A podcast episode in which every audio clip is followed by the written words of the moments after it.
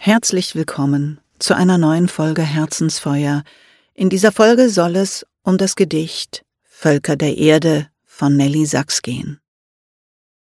Ich beginne mit ein paar Stichpunkten zu ihrem Leben. Sie ist 1891 in Berlin geboren, übrigens war das das Todesjahr von Rimbaud, und 1970 in Schweden gestorben, nach 30-jährigem Exil. Sie entstammt einer großbürgerlichen jüdischen Familie, in der aber die jüdische Kultur eigentlich keine Rolle gespielt hat oder keine besondere.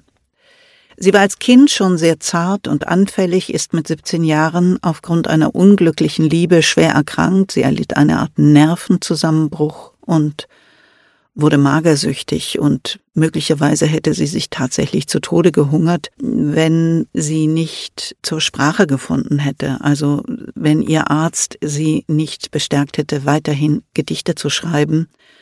Und in diesem ersten Zusammenbruch hat sie eben Sprache als Möglichkeit des Überlebens entdeckt.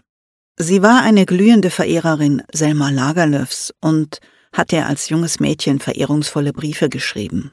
Ihr erstes und übrigens auch bis 1947 einziges erschienenes Buch hat sie Selma Lagerlöf gewidmet und geschickt.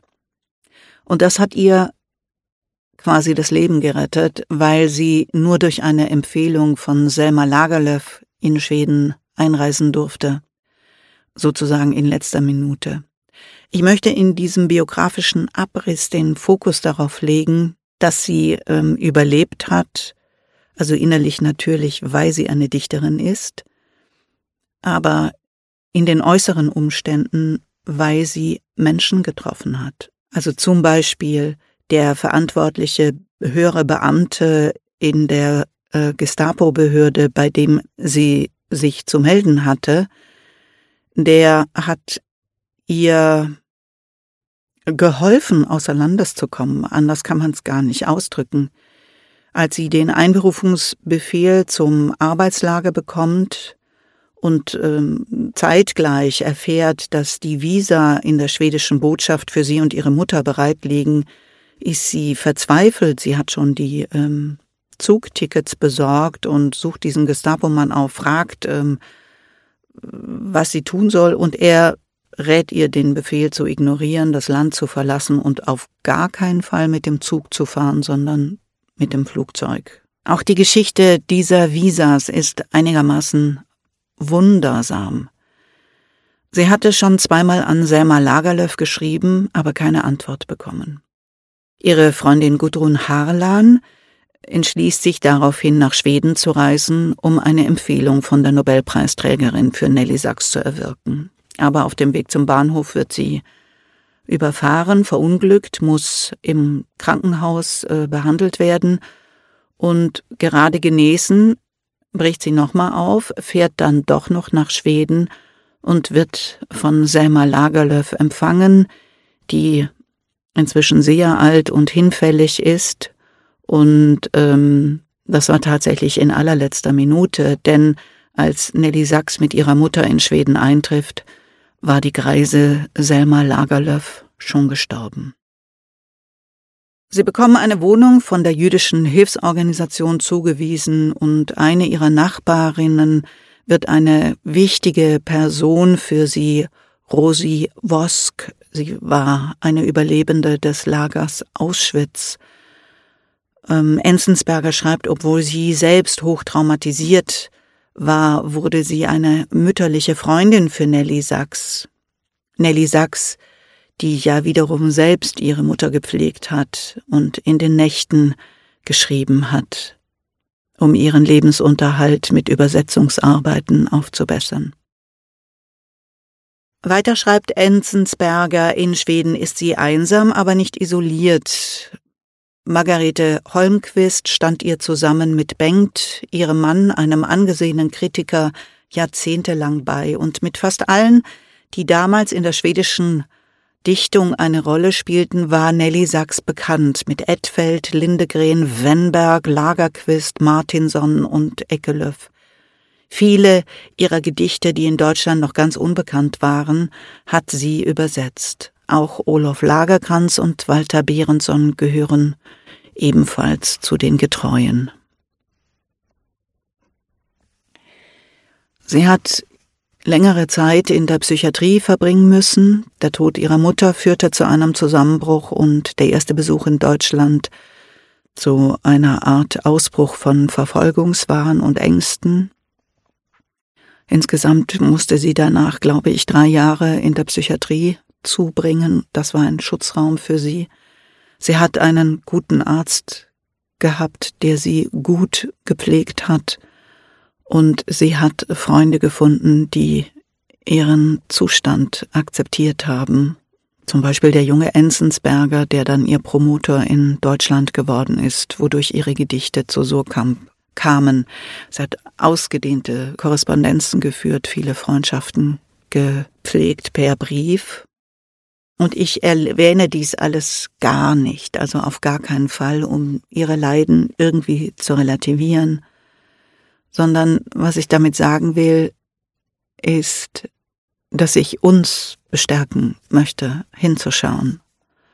Wem begegnen wir und was wir tun können und manchmal kann man doch mehr tun, als man vermutet oder eine kleine Sache hat viel größere Folgen im Guten wie im Schlechten. Und äh, was ist uns geschenkt worden, dadurch, dass diese Menschen getan haben, was sie getan haben? Völker der Erde, ihr, die ihr euch mit der Kraft der unbekannten Gestirne umwickelt, wie Garnrollen, die ihr näht und wieder auftrennt das Genähte, die ihr in die Sprachverwirrung steigt wie in Bienenkörbe, um im Süßen zu stechen und gestochen zu werden. Völker der Erde, zerstöret nicht das Weltall der Worte, zerschneidet nicht mit den Messern des Hasses den Laut, der mit dem Atem zugleich geboren wurde.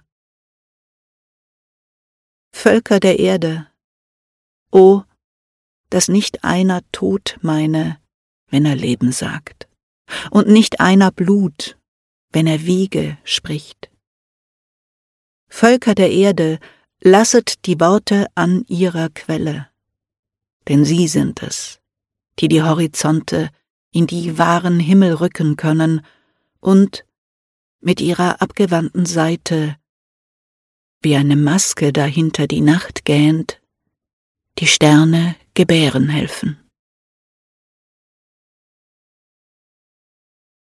Hilde Domin, wer sich über die Betonung wundert, sie selbst spricht den Namen so aus, den sie sich als Künstlernamen gegeben hat. Hilde Domin hat einen Kommentar zu diesem Gedicht geschrieben, woraus ich einige Zeilen zitieren möchte. Völker der Erde ist einer der wenigen Aufrufe der Nelly Sachs, der sich an alle wendet. Die Völker der Erde sind aufgerufen hier, jetzt und in alle Zukunft. Es ist auch das einzige Gedicht von ihr, das sich ausschließlich mit der Sorge um die Sprache befasst. Das Wort wie der Atem, das Pneuma, ist das Leben selbst, der die Schöpfung in Gang setzende Logos. Das atemverteilende Weltall wird es daher auch genannt. Beda Alemann, ein Schweizer Literaturwissenschaftler, schreibt über ihre Art, mit Worten umzugehen. Ihre Sonderstellung gründet sich weniger auf ihre Gedanken, die übrigens kein System bilden, als auf die Tatsache, dass ihr in einer kritischen Lage die ganze Klaviatur der Sprache zur Verfügung stand. Sie besaß eine innerliche Unschuld, die niemals mit Naivität verwechselt werden sollte. Für sie gab es keine ein für allemal zerstörten Worte, nur Worte, die wiederhergestellt werden mussten. In ihrer Dankesrede anlässlich der Verleihung des deutschen Buchhandels sagt Nelly Sachs, also es gibt ja die berühmte Stelle, die auch immer wieder zitiert wird, dass sie nicht nur gekommen ist und da steht um die Ehrung entgegenzunehmen, sondern auch um der neuen deutschen Generation zu sagen, dass sie an sie glaubt. Da kann es einem ja heute kalt den Rücken runterlaufen. Aber sie sagt eben später, und das finde ich die noch entscheidendere Stelle, und wir alle, was sollen wir tun mit dem Wort, das uns geschenkt wurde, als es an seinen Wurzeln zu packen und es beschwörend den Erdball überziehen zu lassen, auf dass es seine geheime einigende Kraft hingibt an eine Eroberung, die einzige Eroberung auf der Welt, die nicht weinen, die lächeln gebiert, die Eroberung des Friedens. Ich möchte noch einen chassidischen Zadik zitieren, um die Anregung Peter Hams aufzugreifen, dass man Nelly Sachs Werk nicht ohne diese Bezüge zum Chassidismus verstehen kann. Man soll die Worte sprechen, als seien die Himmel geöffnet in ihnen und als wäre es nicht so, dass du das Wort in deinen Mund nimmst, sondern als gingest du in das Wort ein. Noch einmal Völker der Erde von Nelly Sachs. Völker der Erde, ihr, die ihr euch mit der Kraft der unbekannten Gestirne umwickelt wie Garnrollen, die ihr näht und wieder auftrennt das Genähte, die ihr in die Sprachverwirrung steigt, wie in Bienenkörbe, um im Süßen zu stechen und gestochen zu werden. Völker der Erde, zerstöret nicht das Weltall der Worte, zerschneidet nicht mit den Messern des Hasses den Laut, der mit dem Atem zugleich geboren wurde. Völker der Erde, o, dass nicht einer Tod meine, wenn er Leben sagt. Und nicht einer Blut, wenn er Wiege spricht.